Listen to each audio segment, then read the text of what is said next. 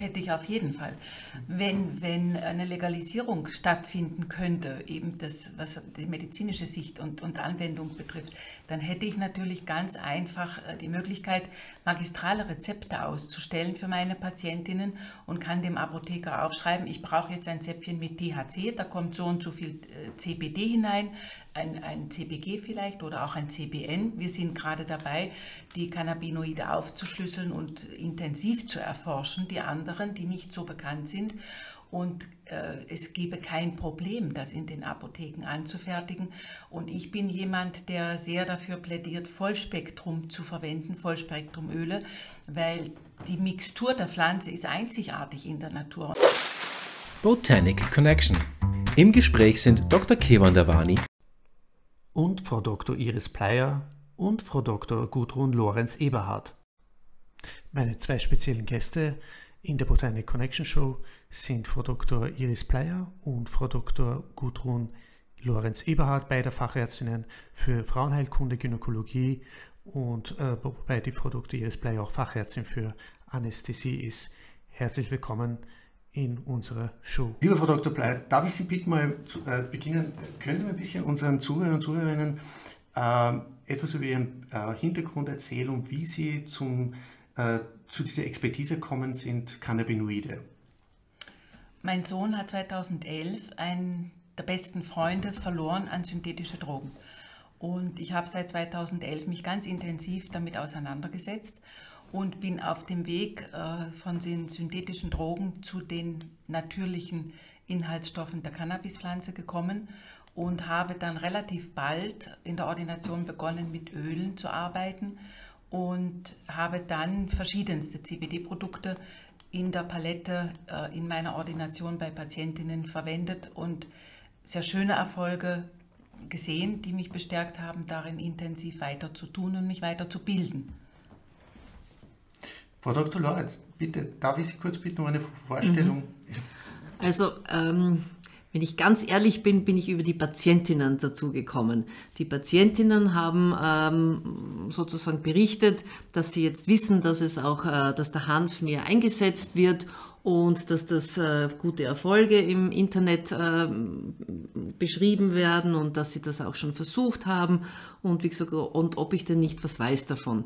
Prinzipiell haben wir im Studium so gut wie gar nichts mitbekommen und das hat mich natürlich irgendwie gestört, dass man gedacht hat, aha, die Patientinnen äh, sind auf der Suche immer noch ähm, außerhalb der sozusagen Schulmedizin ähm, äh, Therapien oder, oder, oder eben Möglichkeiten für ihre Beschwerden äh, zu finden oder zu suchen.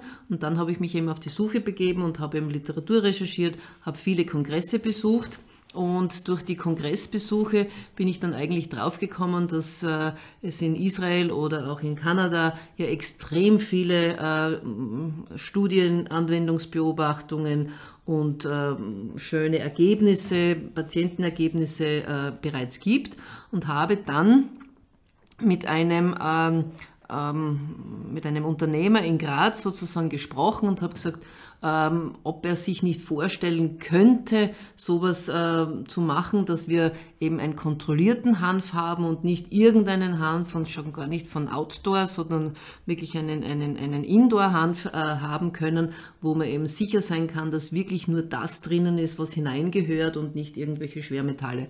Und den konnte ich gut überreden dazu und dann ist das geworden und da haben wir eigentlich dann am Anfang äh, gemeinsam geschaut, was können wir machen, wo ist der Bedarf.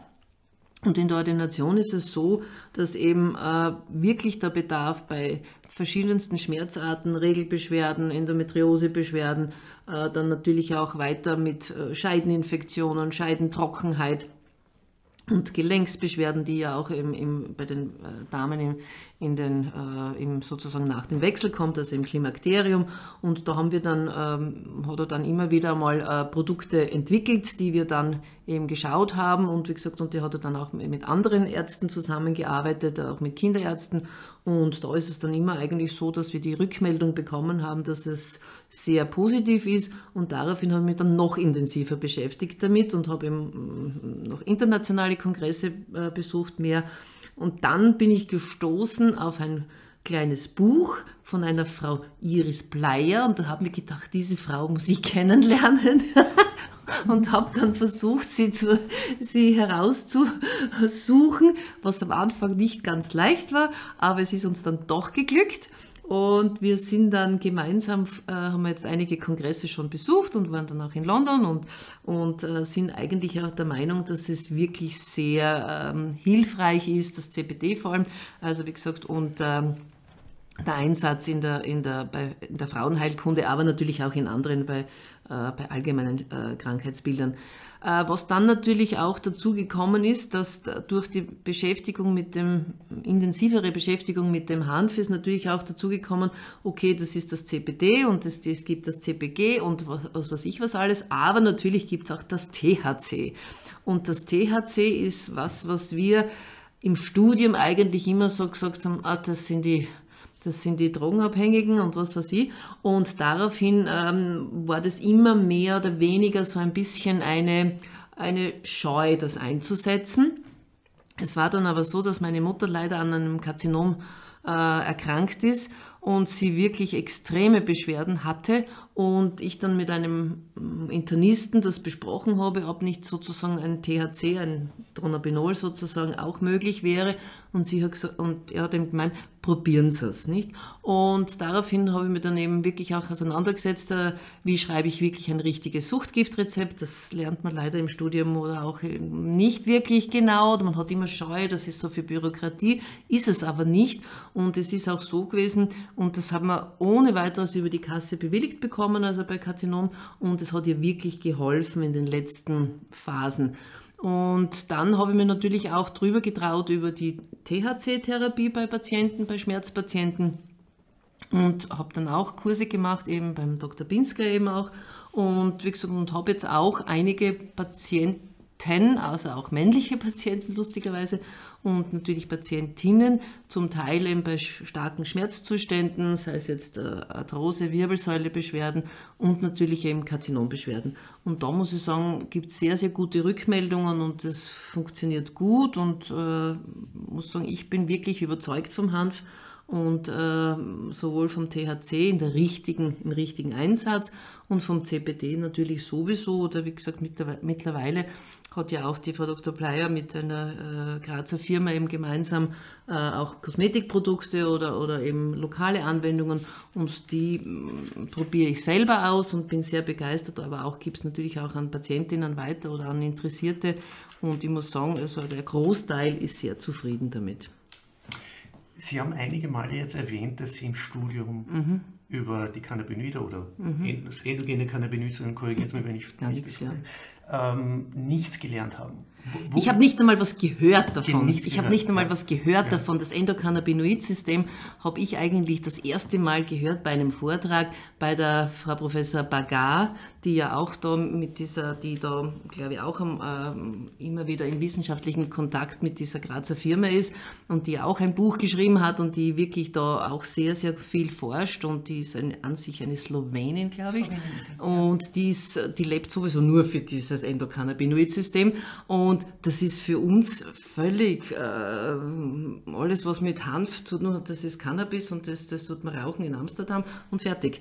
Ist es aufgrund des Images oder der, diese, diese Anti-Cannabis-Propaganda in den letzten 60, 70 Jahren ja, ja, da also ja. verstärkt? Ja, das ist das Problem. Okay, das, das, ist, das, das ist sicher das Problem und natürlich auch, muss man sagen, äh, dass das Hanf und Hanf wird alles in einen Topf geworfen, nicht? Also dann sagt man, ja, die Bibel ist ja auch schon auf Hanf geschrieben geworden und die Seile haben wir aus Hanf gemacht und, und der Installateur hat einen Hanf, nicht? Also wie gesagt, das ist alles so durcheinander, weil es nicht... Ähm, die Leute sind man, nicht nur die Leute, ich weiß auch nicht. Also man weiß nicht genau. Und wenn man sich nicht wirklich in, äh, exakt interessiert dafür, äh, ist es natürlich so, dass das ein kunterbuntes Durcheinander ist. Und dann denkt man sich, ja, wer weiß, wer weiß nicht. Und wie gesagt, und da denke ich mir, äh, das ist das Problem. Und natürlich ist es so, dass auch gewisse ähm, oder zum Beispiel die Apotheker, die sind ja auch so, na, das Hanf, das tun wir nicht, das, das braucht man nicht, nicht, es gibt ja so viel anderes. Also die sind ja auch sehr zum Teil restriktiv eingestellt. Und äh, wie gesagt, und dann ist es natürlich auch so gewesen, dann wurde erst wurden diese Hanfshops äh, zugelassen oder erlaubt. Dann ist natürlich ein absoluter Boom gewesen. Dann ist die Frau Minister Hattinger gekommen und hat gesagt, na, nicht? Und wie gesagt, und da ist es natürlich auch dann so, und dann macht eine, eine gewisse Konditorei, macht dann noch Hanfplätzchen auch noch. Das sind lauter so Sachen, wo ich mir denke, das ist nicht zuträglich dem medizinischen Image, nicht? Sondern das ist alles so, ja, dann sind das die Haschkeks und was weiß ich was alles. Also das wird alles so vermischt, auch von, und da muss ich sagen, ist es so, dass auch die, ich mal sagen, der Großteil der Ärzteschaft, dadurch, dass wir so viele Fortbildungen haben und so viel Literatur so zugeschickt bekommen. Jeden, jedes Woche kommt so ein Stoß.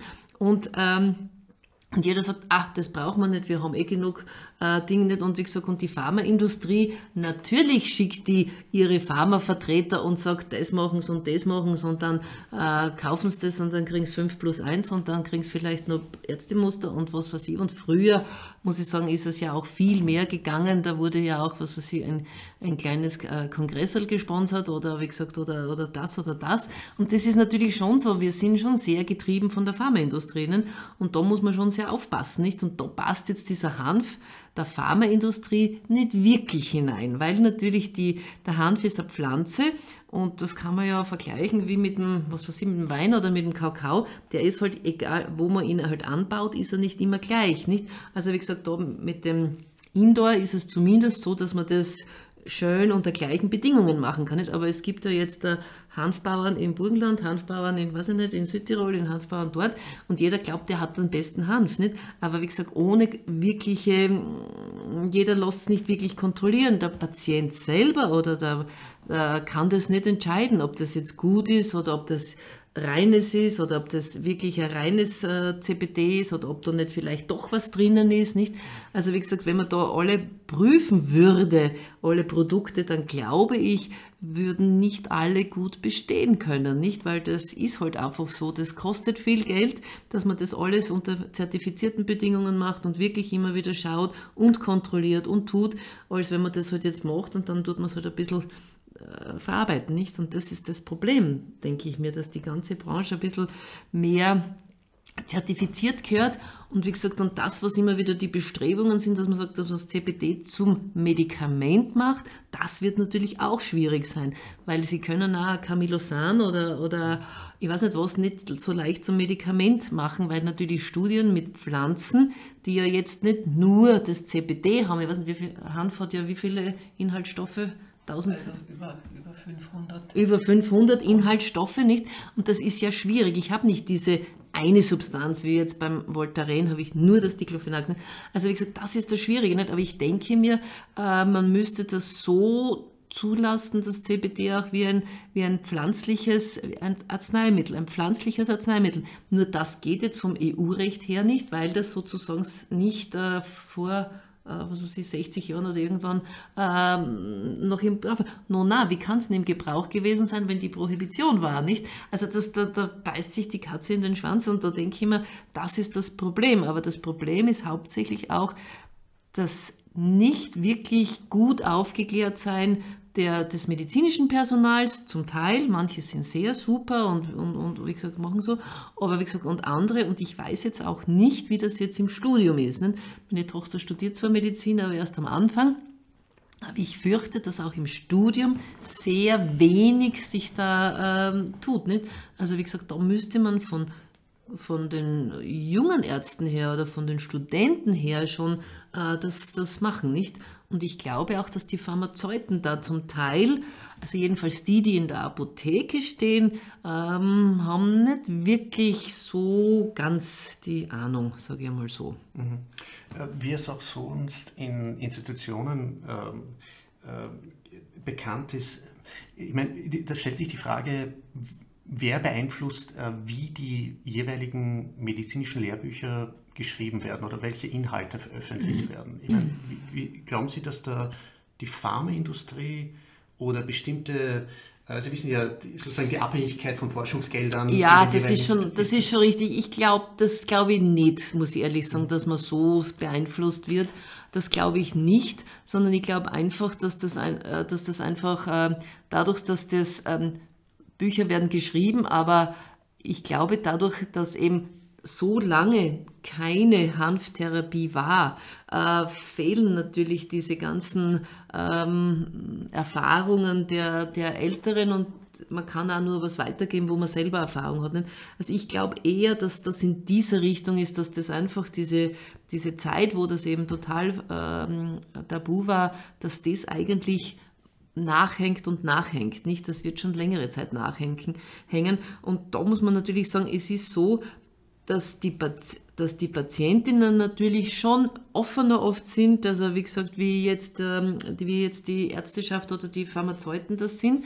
Ähm, ja, und, und ähm, also ich denke und ich glaube auch, dass diese Handshops, obwohl sie jetzt, ähm, man mag dazu stehen, wie man will, aber schon ein bisschen diese Schwellenangst schon genommen hat. Nicht? Dass man da sieht, aha, und vor allem wenn das Handshops sind, die sehr, so wie in Wien oder auch in Graz gibt, die schauen ja wirklich sehr elegant aus und sehr luxuriös, da muss ich sagen, dann kommt es schon ein bisschen weg von dem Schmuddel-Image.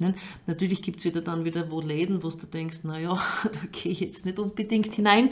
Nicht? Also, aber wie gesagt, da denke ich mir, da gibt es schon gute Ansätze und ich glaube, dass viele eben auch ein bisschen so die Schwellenangst äh, genommen wurde. Ne? Mhm. Und, und ich denke mir, und wie gesagt, und vor allem, wenn man dann auf den Kongressen ist, da denkt man sich ja überhaupt, wieso haben wir überhaupt ein Problem? Das ist so toll und das ist so gut untersucht und das sind so tolle Kapazunder, die sich damit beschäftigen. Und äh, da denke ich mir, ja, es ist halt Europa oder, oder mhm. ja, es ist halt, aber es, ich denke mir, der Weg wird schon der richtige sein, glaube ich, mhm. ja.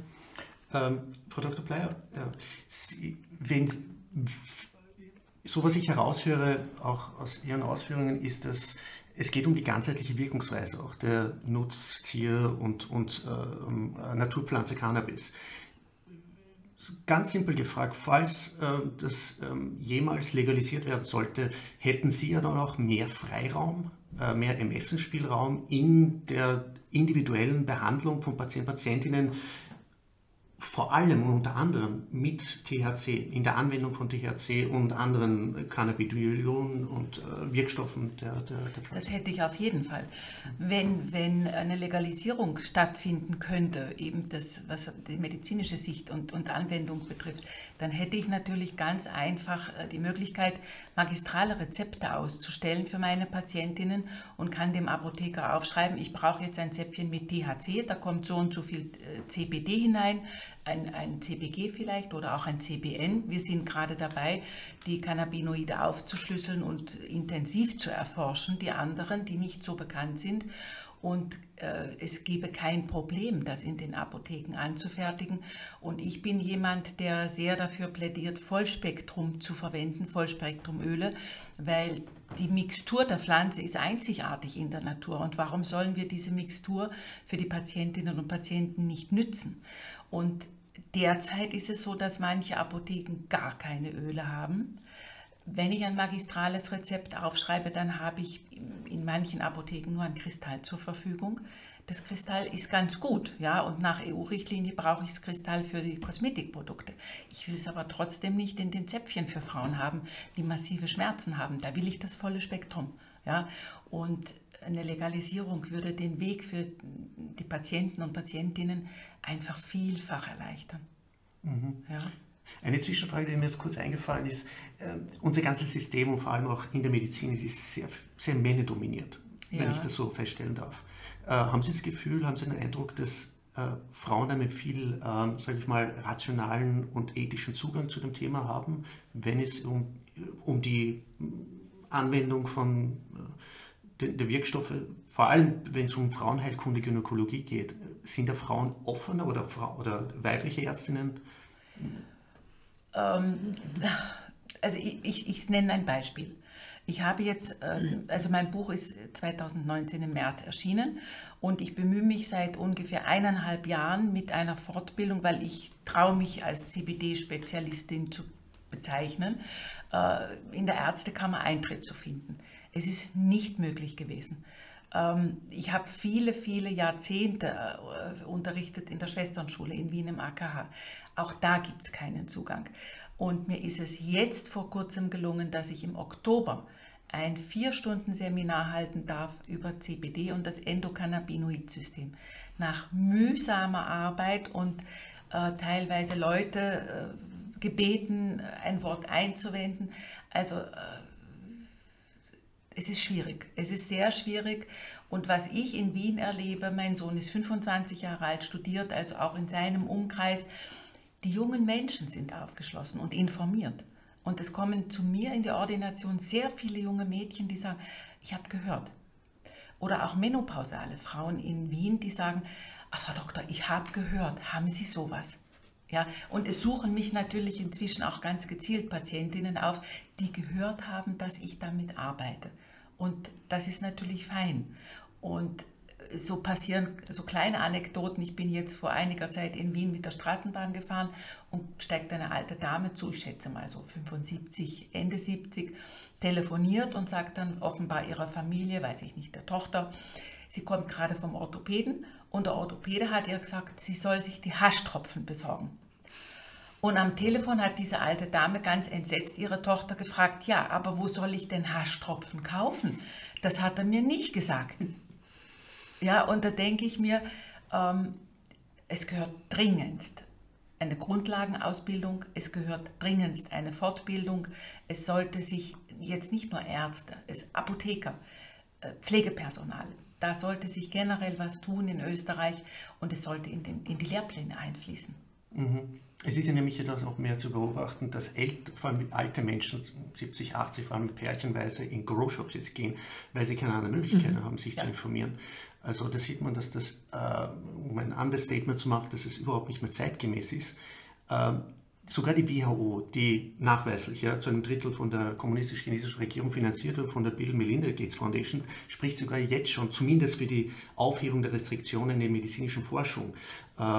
Und wenn man sich diese Berichte dann durchliest, äh, die in Entsprechung der, äh, der Entschließung des Nationalrates über das Gesundheitsministerium, wo man auch weiß, dass die AGES, die Agentur für Ernährung und Gesundheitssicherheit, ähm, eine Monopolposition hat. Mhm, Wie ja. können Sie sich diese schizophrene Situation überhaupt erklären, dass, dass die AGS eine Monopolstellung hat auf die Produktion von Medizinal, also Cannabis, THC-Hanfblüten, die sie wiederum in Deutschland verkauft ja. und sogar die deutschen Experten, Expertinnen sagen, wie kann es sein, dass die Medizinalhanfblüten aus Kanada und Uruguay jetzt sogar importiert werden müssten. Ja?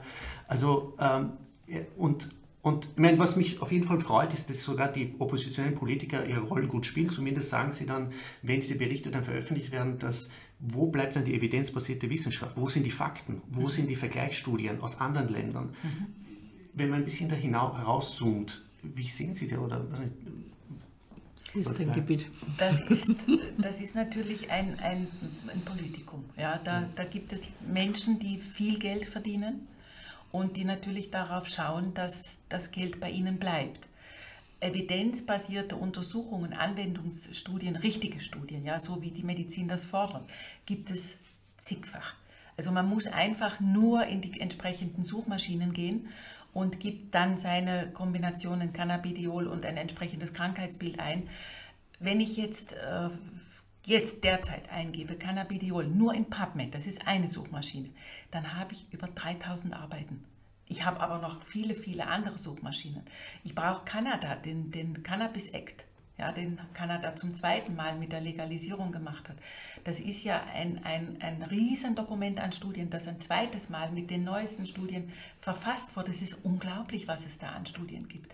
Israel, ja, allein mhm. Israel, wo jeder, jeder äh, Cannabis-Patient, der das Anrecht hat auf die Cannabis-Therapie, bekommt vom Staat Israel ca. 100 Euro im Monat an Sponsoring. Ein, ein, Patient in Israel geht selbstverständlich in die staatlichen Apotheken, bekommt seine Cannabispräparate. Das ist ganz einfach nachzuvollziehen. Es gibt sogar sieben staatliche Apotheken, die für Altersheime manuell Cannabispräparate herstellen, wo selbst im Altenheim die Patienten versorgt werden mit schwersten Parkinson-Erscheinungen äh, und, und, und. Das funktioniert und es ist ein Netz. Mechulam ist natürlich jemand, der wirklich der Vater dieser ganzen Medizin ist, aber auch so perfekt seine Leute um sich herum ausgebildet hat. Ein Netz von Krankenschwestern äh, mhm. instruiert hat, ausgebildet hat, wirklich ausgebildet hat. Das läuft und das läuft super. Und so können natürlich auch viele neue Studien entstehen. Mhm. Ja? Beispielsweise im Ichilov Krankenhaus in Tel Aviv gibt es einen Anästhesisten, der derzeit äh, hochprozentige äh, CBD-Extrakte testet bei Covid-Patienten mit den besten Erfolgen. Also es, es laufen viele, viele aktuelle Studien, wo man einfach sozusagen über den Tellerrand schauen muss und sich orientiert. Wie kann es sein, dass, äh, wenn es zum Beispiel um den obersten Sanitätsrat geht, der in sozusagen den Gesetzgebungsprozess da involviert ist, Sachverständigengutachten zu erstellen oder Berichte zu erstellen, nicht einmal die Testimonials, die Erfahrungsberichte der Schmerzpatienten oder überhaupt der Patienten selbst oder auch der, der, Ärzte und Ärztinnen, die mit diesem Patienten zusammenarbeiten, überhaupt äh, nicht einfließen lassen. Wie erklären Sie sich das? Äh, ich, ich, denke, teilweise hat es auch damit zu tun, dass gewisse Personen, die im obersten Sanitätsrat sitzen, ähm, das Grundlagenwissen nicht haben. Und wissen, was ein Mediziner nicht hat, macht einem Mediziner manchmal Angst. Und äh, die Waffe, die manche Mediziner benutzen, ist einfach die Abwehr und der Gegenangriff. Und selbst jetzt ein Testimonial über, über Patienten einzubeziehen, bedeutet aber auch, dass ich mich damit auseinandersetzen muss. Und die Angst, dass mir jemand draufkommt, dass ich es nicht gelernt habe und nicht weiß, ist groß. Und da hilft es manchmal, und das, ich denke, dass viele das so auch machen, dass es abgewehrt wird, niedergeschmettert wird, als nichtig abgetan wird, äh, um sich selber vielleicht zu verstecken mhm. und nicht zuzugeben, dass man in der Materie nämlich gar nicht drinnen steht. Mhm und im Gesundheitsausschuss, wo ich teilnehmen durfte, zuzuhören, was Politiker äh, zum Thema sagen, habe ich als peinlich empfunden, mhm. weil kein Wissen vorhanden ist. Und das spürt man. Dieses ähm, Potenzial, da jetzt das, das Gesetz auch zu ähm, ändern, zu transformieren, wie sehen Sie überhaupt die Zukunft? Meine, jetzt im Hinblick auf Gesetzgebungsprozesse, sehen Sie da ein, ein Licht am Horizont?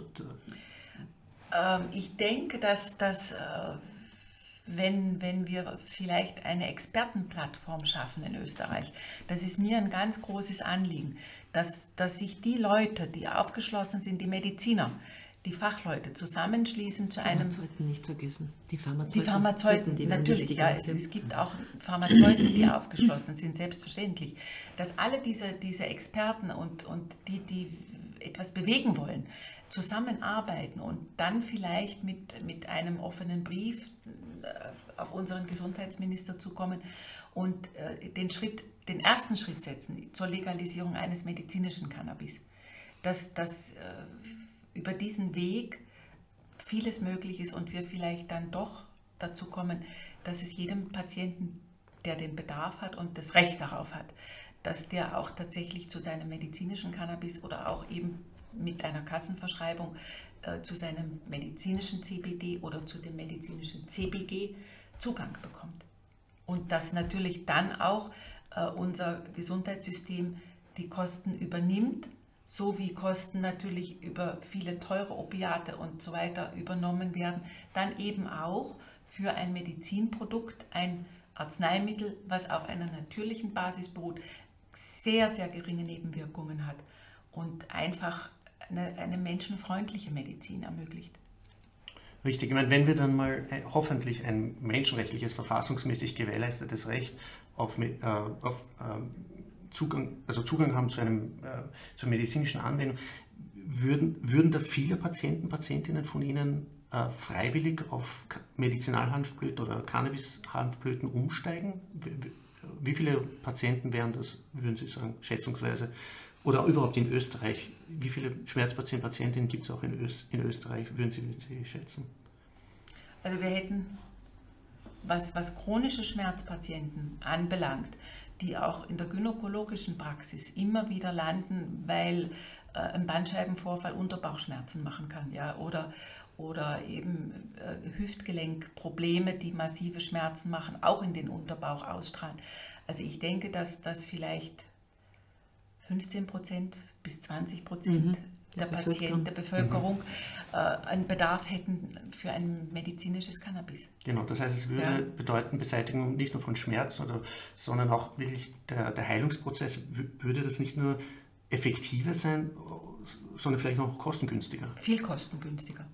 Und vor allem die, ähm, man darf nicht vergessen, durch die Op äh, Opiattherapie gibt es ja natürlich viele, viele Nebenwirkungen, genau. sei es jetzt von gastrointestinalen Blutungen, also Magen- und Darmblutungen, äh, die ja auch wieder eine Therapie oder eben ein Leid sozusagen und manchmal ja auch sozusagen das Ableben des Patienten äh, zur Folge hat, das würde eben wegfallen, nicht? Und das muss man schon sagen. Und vor allem es ist ja auch so, bei den äh, Opi äh, Opiattherapien, Opioidtherapien ist es ja so, dass schon eine gewisse Abhängigkeit eintritt, nicht? Was ja beim Cannabis nicht der Fall ist. Nicht? Ja. Also das heißt, es gibt ja viele, ähm, die jetzt, äh, um einen Firmennamen zu sagen, Tramal schlucken wie was weiß ich was. Und wie gesagt, und die sind natürlich dann auch abhängig. Nicht? Und wie gesagt, und da ist es schon so, dass die schon profitieren würden. Und ich glaube auch all along das Gesundheitssystem, weil es sind diese Nebenwirkungen, die ja viel kosten, nicht? Und wie gesagt, und die ja auch viele, ja, und gerade bei den älteren Patientinnen diese Polypharmazie, nicht? die nehmen ja äh, nicht ein Medikament, sondern nehmen ja viele, viele Medikamente. Und gewisse, in gewissen Medikamenten ist es schon so, dass es mit starken Schmerzmitteln ja zu doch äh, massiven Nebenwirkungen kommen kann. Und das würde bei diesem pflanzlichen ähm, Arzneimittel sozusagen äh, weitestgehend wegfallen. Nicht? Und das ist schon, das äh, denke ich mir, das wäre schon der mhm. absolute Benefit. Nicht? Und da muss man sagen, natürlich ist die Pharmaindustrie nicht erfreut, wenn das ist, nicht? Weil wenn ich einen Opiatpatient, einen Schmerzpatienten habe, der, der Opiate nimmt, der hat dann irgendwann einmal Magenbeschwerden, dann braucht er Magentabletten. Also das ist ja ein Folgegeschäft, nicht? Und das fällt dann halt weg. Nicht?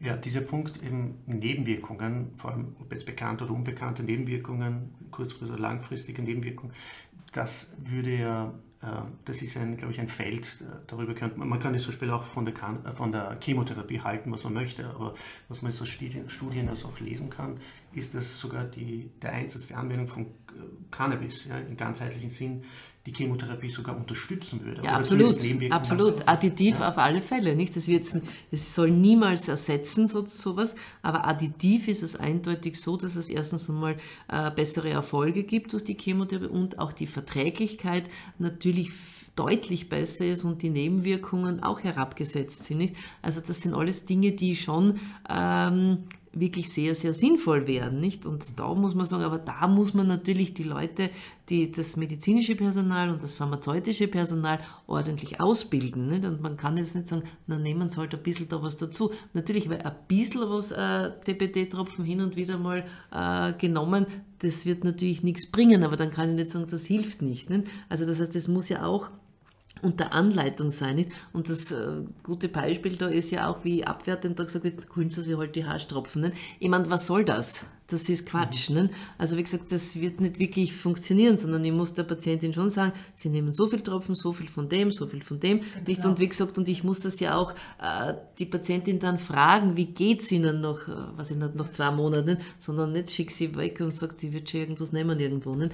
Also das geht nicht. nicht? Und vor allem, und ähm, ja, es, das ist leider was, wo man schon sagen muss, oder auch genauso die Patientinnen äh, mit dem COPD, nicht? die nehmen ja viele diese, die Bats, also die sie dann inhalieren, nicht? Aber ja, das ist halt alles, das muss man ihnen auch erklären, wie funktioniert der Inhalator, nicht? Man kann das nicht sagen, kaufen Sie sowas, nicht? Sondern das muss ja alles, äh, und da brauche ich aber ein ordentliches Wissen. Mhm. Nicht, also wie gesagt, ich habe am Anfang auch nicht gewusst, wie der Inhalator geht, bis eine, die Mutter eines Kollegen hat ihm ähm, schwer Luft bekommen, hat COPD gehabt und wie gesagt, dann haben sie ihm halt gegangen und haben das gekauft beide und dann haben sie uns das und ich gesagt, ich habe keine Ahnung, wie das funktioniert.